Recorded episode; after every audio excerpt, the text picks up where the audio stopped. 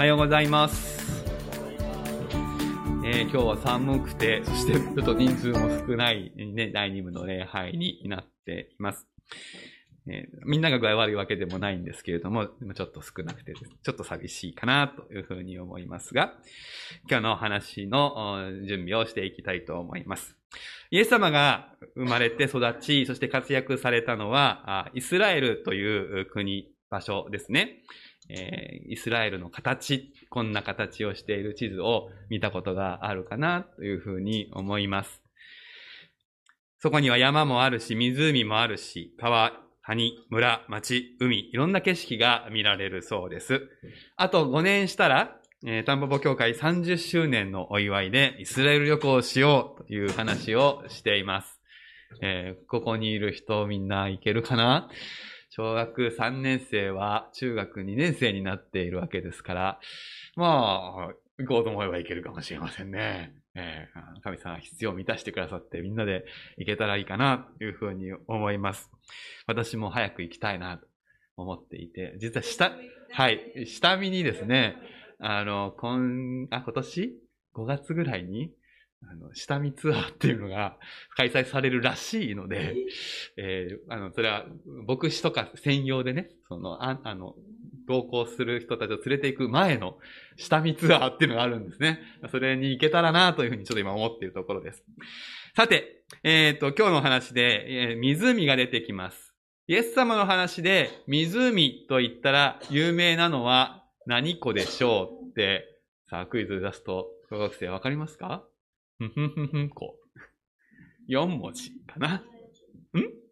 お、なんか出てきた。もう一回言って。おガリラヤ湖。はい、正解ですね。ガリラヤ湖。はい。まあ、これが有名なとこです。写真で見るとこんなあ感じですね。えーちょっとわ、わかりづらいかもしれませんけれども、なんか、まあ、日本の湖よりも多分ずっと大きいので、あの、湖っていうよりは海じゃないかっていうふうに思うかもしれないぐらい広いと思いますね。他にも湖があって、ガリラ湖から少し北に行くとですね、フラ湖っていう湖があります。えー今はそこは自然保護区になっていますが、こんな感じですかね。あのちょっと天気のいい時じゃなくて、曇り空の時に撮った写真のようですが、あの、先々週コスモさんお話ししてくださったような、あの、渡り鳥がですね、イスラエルにやってくる、その渡り鳥が休む場所として、えー600種類ぐらいの鳥がここに来たりしたそうですね。まあ、フラ湖まで行く性質はあんまないかもしれないんですけども、ちょっとこう気になるところではあります。で、新約聖書では湖っていう言葉と海っていう言葉はですね、同じなんですね。あの、タラッサっていう言葉なんです。日本語だと海と湖は絶対漢字も違うのでね、あの、書き間違ったら漢字テストで罰ですけど、あの、ギリシャ語はタラッソ一つで湖から海まで全部言えるんですね。だから、湖って仮に聖書に書いてあっても、ひょっとするとそれは視界のことかもしれない。潮の海と呼ばれるですね。あの、海も、えータラッサ、あの、湖の中に含めることができます。えーここは、えー潮の塩分濃度がとても濃いことで有名で、えここに行くと、みんな観光客は、ウェットスーツ着てですね、ぷかっ浮かぶっていう体験をするそうです。沈もうと思っても決して沈めない。浮いちゃうんですね。で必ず顔を上にして浮かぶんですって。顔に水に目が、あ、水、目に水が入ると、すんごい塩分濃度なので、もう失明をするかもしれないということらしいですね。ゴーグルつけたりして入るふうに聞いたことがあります。ちょっとやってみたいなと思っています。えーそして、普通の海。いわゆる地中海がイスラエルの西海岸にはありますけれども、これもタラッサで言えるんですね。だからイエス様が湖に行ったって言った時にはですね、このこと、地中海の方に行った可能性もある。はい。地中海沿いの街はこんな感じですね。これは最近の写真なので高いビルが並んでいます。さあ、今日読むイエス様のお話の中では、湖の方に退いたっていう表現が出てきます。さあ、これはガリラヤ湖なんでしょうか？フラ湖なんでしょうか？はたまた視界なのか？あるいは地中海なのか？クイズにはしません。なぜかというと答えがわからないからです。で、湖っていうタラッサって言葉を使ったら、これぐらい4つ以上のうん、イメージが人々の中にあったのに、マルコさんはここって特定しなかったですね。そこには意味があります。マルコさんはただ、福音書でイエス様、あそこに行きました、ここに行きましたっていう、まあ、小学生の日記みたいなことをしたかったのではないのです。湖という場所に特別な意味を込めました。そして湖の後には山も出てきます。この時山も何山に登ったかは書いてないんです。山の名前がついてる、あの、名前がついてる山なんて山ほどあるわけですけど、この山に登ったと言わないんです。山に登ったっていう。つまり、どこかというよりは、その山が持っている意味が大事なんですね。湖と山、そこにどんな意味が込められているのか、今日お話ししたいと思いますから、よく聞いてください。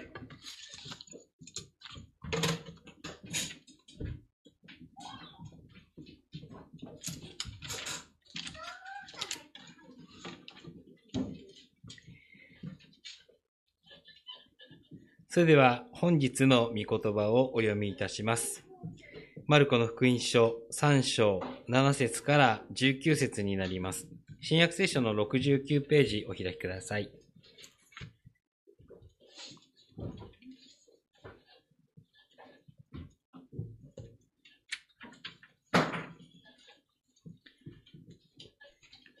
それではお読みいたします。マルコの福音書3章7節から19節それからイエスは弟子たちと共に湖の方に退かれた。するとガリラヤから出てきた非常に大勢の人々がついてきた。また、ユダヤから、エルサレムから、イドマヤから、ヨルダン川の向こうや、ツロ、シドンのあたりからも、非常に大勢の人々がイエスが行っていることを聞いて身元にやってきた。イエスは群衆が押し寄せてこないように、ご自分のために小舟を用意しておくよう弟子たちに言われた。イエスが多くの人を癒されたので、病気に悩む人たちが皆、イエスに触ろうとして、身元に押し寄せてきたのである。汚れた霊どもは、イエスを見るたびに、見舞いにひれ伏して、あなたは神の子です。と叫んだ。イエスはご自分のことを知らせないよう、彼らを厳しく戒められた。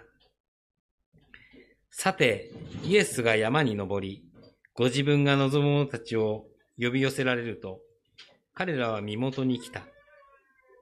イエスは十二人を任命し、彼らを使徒と呼ばれた。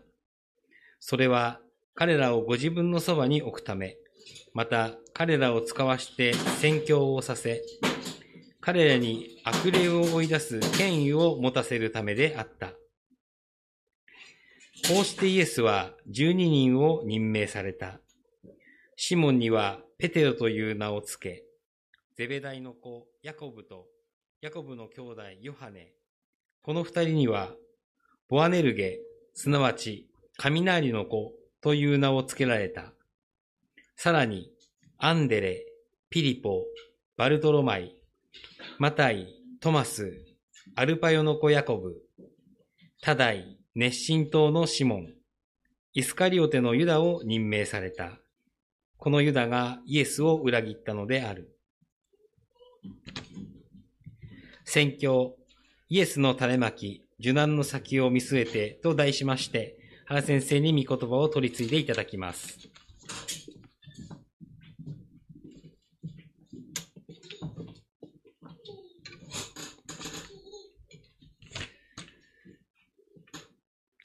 安息日の街道から湖へ、そして湖から山へと、イエス様が弟子たちを伴って移動して行きます。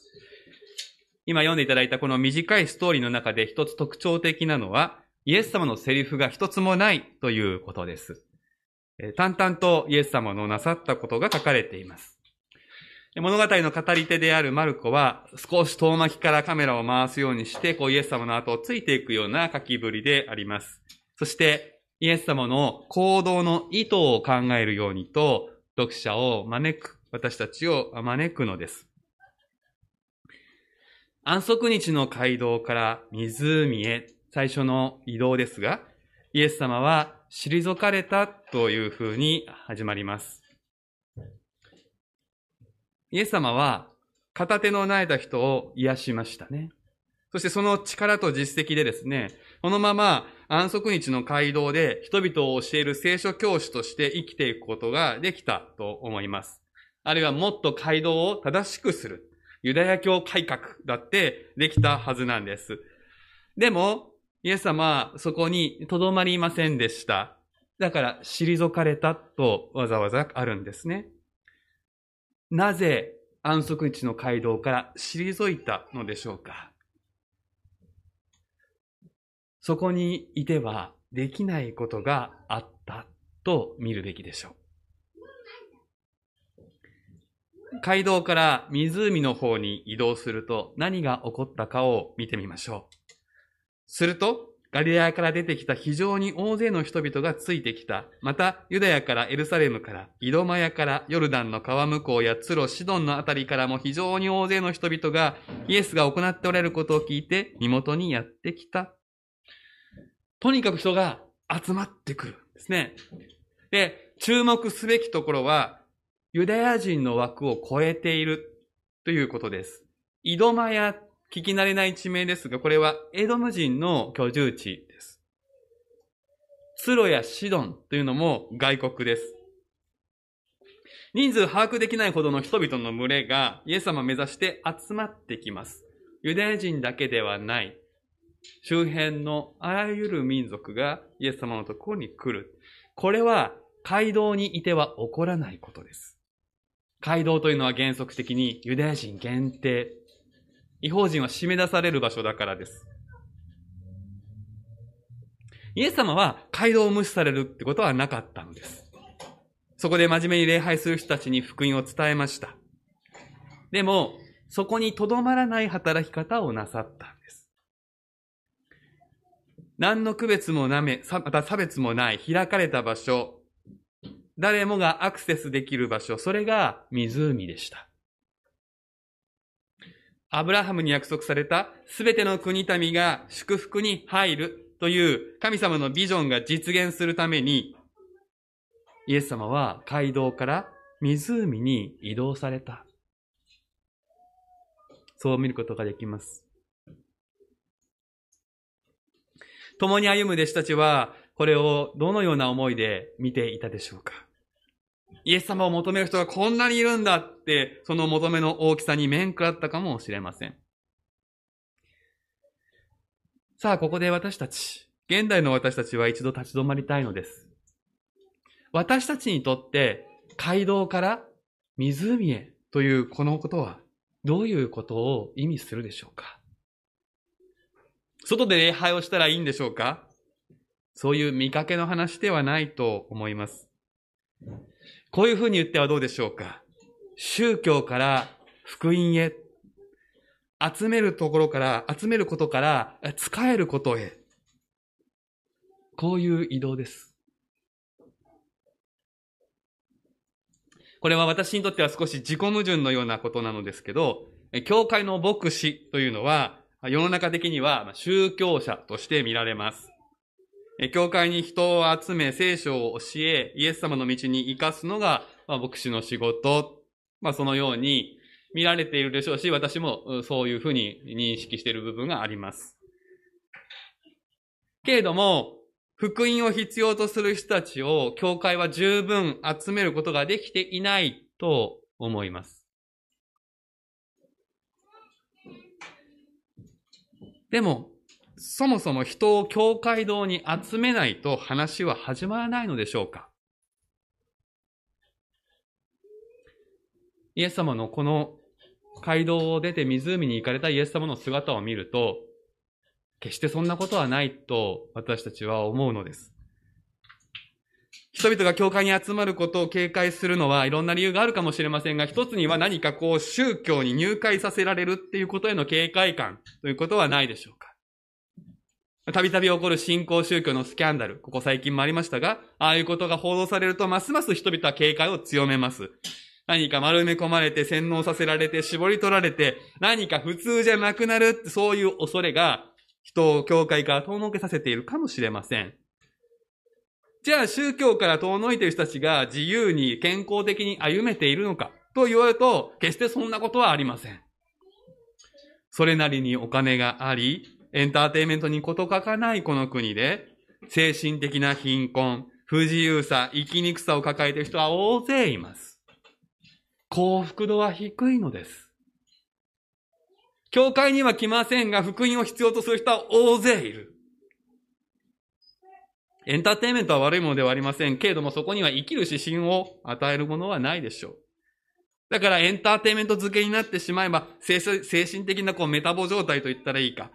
そうなって生きる意欲が低下してしまうのではないか。そんな風に思ったりもします。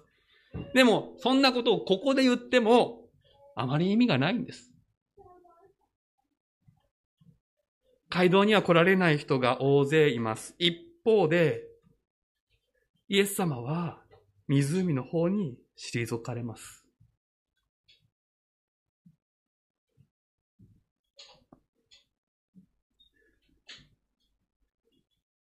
もう教会堂に人を集めることに意味はないということではありません。けれども、それだけではイエス様の働きはできないそのことを私たちは知らなくてはいけないと思うのです。私たちにとって現代の湖はどこでしょうか？そこはきっと牧師という名札をつけてはいけないところなのです。あるいはクリスチャンという看板をかけてはいけない場所なのかもしれません。クリスチャン、ノンクリスチャン、そういう線引きのないところが湖でありましょう。集めることから使えることへと言ったのは、人々の抱える必要に、求めに応えていく奉仕のことを念頭に置いています。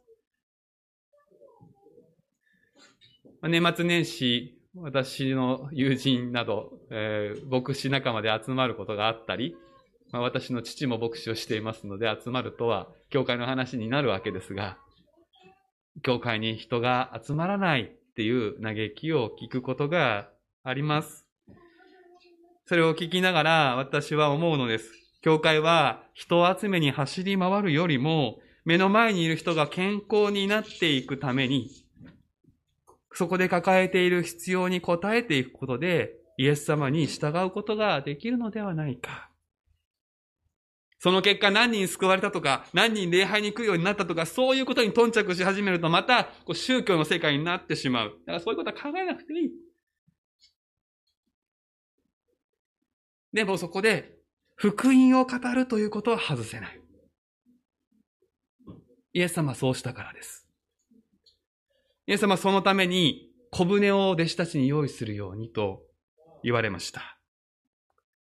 人々は病の癒しを求めて、また精神的な、霊的な癒しを必要としてイエス様に近づきます。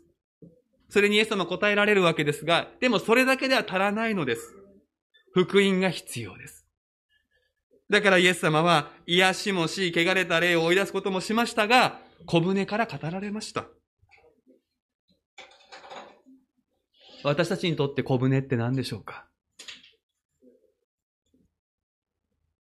現代に置き換えるとこれは小さな証と言えるのかなと思うのです。皆さんが福音に生きて、イエス様と一緒に生きて、それによって与えられた恵みのことをちょっと話す。まあ、恵みってのも、専門用語だから使わないで。通じる言葉を皆さんが探して話をする。これが現代の小舟ではないでしょうか。大冗談に構えて、聖書にはこう書いてある式にやるのは街道の話です。人々に使える湖ではそれは通用しない。まして、キリスト教の教義はこうだ、なんていうふうにやり始めたら、まさに宗教になってしまいます。必要なのは福音です。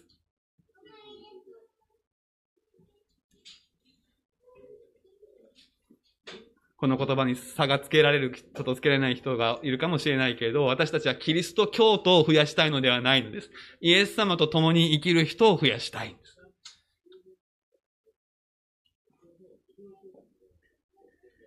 あなたが福音に生きて得られた言葉なら、福音として伝わるのではないでしょうか。聞きかじりの言葉では通用しません。もっとも、ここでイエス様が小舟から語ったメッセージに、どれぐらいの人が応答できたのかということはわかりません。いや、実際考えてみると、ここで癒しとか霊的な解放を経験した人のほとんどは、それっきりだったのかもしれない。皮肉なことに、あなたは神の子ですと、信仰告白まがいのことを叫んだのは人間ではなくて、汚れた霊どもであった。イエス様は人々を癒し、本当の必要に応える福音を語ったけれども、人々は表面的なところで満足して家に帰っていったかもしれない。そんな姿をイエス様は船から見ていたかもしれない。種まきには涙がつきものです。イエス様の種まきも例外ではなかった。イエス様だから語ったらみんなおーって言って信仰に入ったわけじゃない。だとすれば私たちも種まきですぐに結果や効果が出ることを期待すべきではありません。けれども、けれども、まかないものは決して刈り取れない。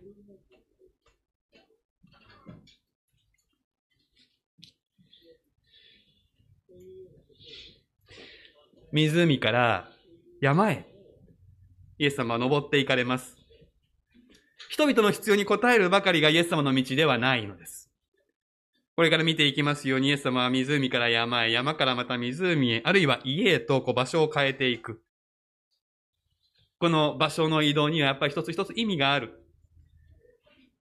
でも、その意味の前にこのイエス様の切り替えがパッ、パッとされていくとに私は印象を覚えます。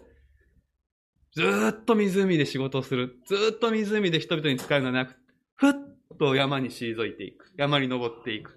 そして、山でずっとまたいるわけでもなくて、スッと降りて次のところへ。柔軟なイエス様の姿を私たちはここで見ます。山です。山ですから登るのに苦労があります。簡単には登れません。元気でないと登れません。そこに山の持つ意味があります。この山はイエス様の招きで登る山です。トレーニングです。足腰を鍛える。それが山です。湖と比較すると、湖で起こるのは癒しです。そして山で起こるのは成長です。強められる。そして鍛えられた人は湖に降りていって、イエス様と同じように湖で使える。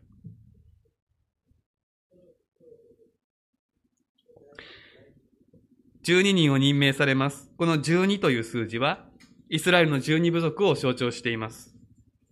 すなわち、イエス様がここでなそうとしているのは、この山で新しい神の民を生み出し、育もうとしているということです。それがイエス様の意図です。よくあるのですが、これ間違っても何か選ばれた12人を特別視するために、このストーリーがあると考えてはいけないのです。この先12人が神の民のリーダーになっていったということでもないんです。イエス様の弟子たちがたくさんいて、これをちょっと御しきれないので、12人を選んで、昔の12部族みたいに、12グループに分けて、はい、あなたペテロ組、あなたアンデー組、みたいな風にやったということは歴史の事実にはありません。もしそういうふうにイエス様がしたならば、ここはイエス様の組織づくりですから。リーダー選んで、組織を作ったっていう話です。そうじゃないんです。12人の任命というのはとてつもなく象徴的な行為です。イエス様は12人特別扱いしたわけじゃないんです。もちろん誰でもよかったわけではないのですが、12人以外の弟子たちも、12人と同じようにイエス様に近づくことができました。ここでイエス様は、この行為を通して、山の上で神の民が生まれる、そのことを伝えようとしているんです。イエス様と共に登る山で、人は神の民に作り変えられる。ここで言う神の民というのは、受け身の人たちではないんです。それは湖にいる人たちです。湖にいる人たちは受けるばっかりなんです。でも、そこで癒されて終わらないで、山に登って成長して、イエス様のように人々の健やかさのために使える力を持つようになる人たち。これがここでいう神の民です。祝福の元になるという人たちです。受けるよりも与えることができる人たちです。12人だけがそうであれば良いという話ではないのです。何度も言います。これは象徴なんです。イエス様は人を癒し、許し、清めて、山に招くんです。皆いっぺんにということではありません。ご自分が望む者たちを呼び寄せられるとあります。それぞれの人生で適切な時に、イエス様は私たちをご自分の山に招く。断る自由もあります。しかしそこで山を登るということを引き受けるならば、あなたは強められる。成長させられる。神の民として作り変えられる。弟子から使徒へと変えられる。ここで言う使徒というのは使わされていく人という意味です。現代の教会に、タンポポ教会も含めて圧倒的に足りないのは、こういう意味での使徒ではないかと。街道で働く人、まあ、これも必要なのですが、それなりにおります。でも、湖で使えられる人が育ちません。いや、育ちませんっていうか、育ててませんって言った方が正しいでしょう。湖で使えるっていうビジョンが語られないから、山に登る意味も見えてこない。それが正確なところではないかと思います。山、それは、それぞれの人生にやってくる課題、乗り越えるべきものです。学生には学生の山があります。社会人には社会人の山があります。家庭で生きている人にも山がある。人生山あり谷あり、よく言います。それをイエス様の山として成長のために登るのか、ただ自分の山として登るのか、ここが分かれ目です。自分のために登って降りるだけだったらそれで終わりです。イエス様と一緒に登って、そこから作り変えられて降りていくならば、一つの山を登るたびに、その人は神の民として作り変えられていく。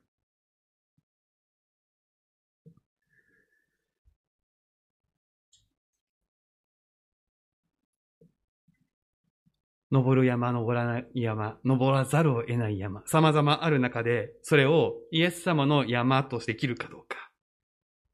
神の民として生まれ変わる、作り変えられるチャンスに変えられるかどうか、その鍵は二つ。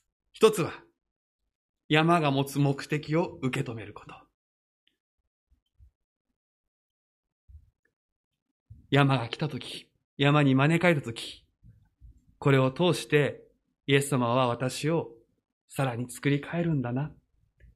これはイエス様に呼ばれている山なんだな。そのことを分かって進むのと、分からずに進むのとでは大違いです。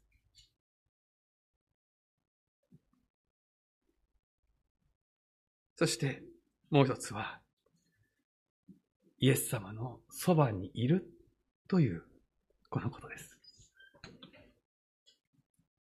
14節を見ると、生まれ変わった神の民は、宣教する使命を持ち、つまり福音を伝えるということ、さらには悪霊を追い出す人々の健やかさに仕えるということが語られています。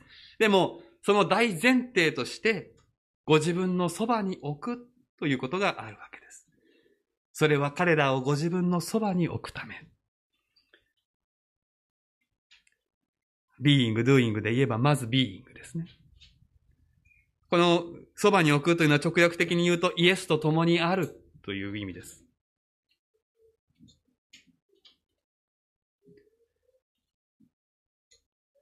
山を登っている間、課題に向き合っている間、イエス様を忘れず、イエス様と共にこれに向かう。イエス様と共にあるということが人を使徒に変えるんです。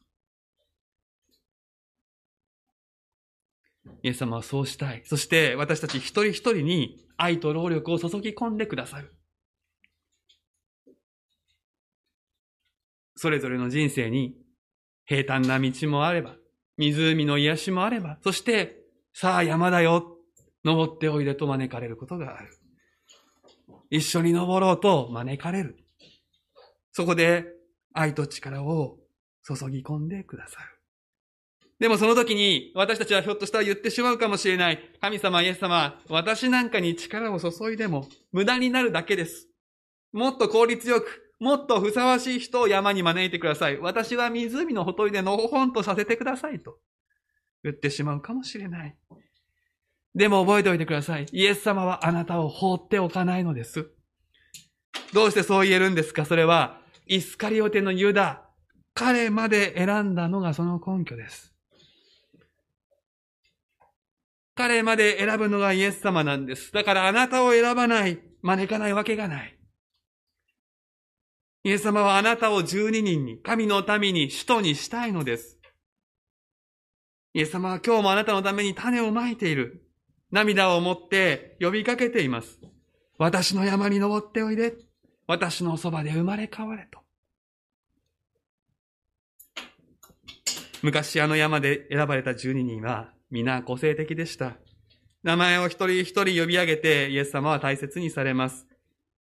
同じようにあなたのことも新しい12人に加えたい。そのイエス様の呼び声が聞こえないでしょうか？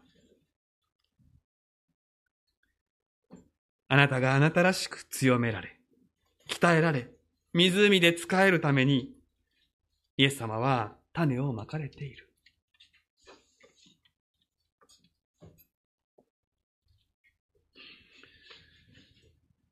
最後に、このユダがイエスを裏切ったのであるということについて考えたいと思います。ある司祭も言っていることなのですが、この裏切るという言葉は、いささか訳しすぎであります。この言葉、パラディドミという言葉ですが、これは引き渡すという意味を持っていまして、肯定的な意味もある。そこには強い思いで信じて自分を委ねるっていう意味もあるんです。で、福音書を読んでいくと、このユダは確かにイエス様を最初たち、立法者たちに引き渡すという役をするということはわかります。けれども、裏切ったのは彼だけだったかというと、そんなことはありません。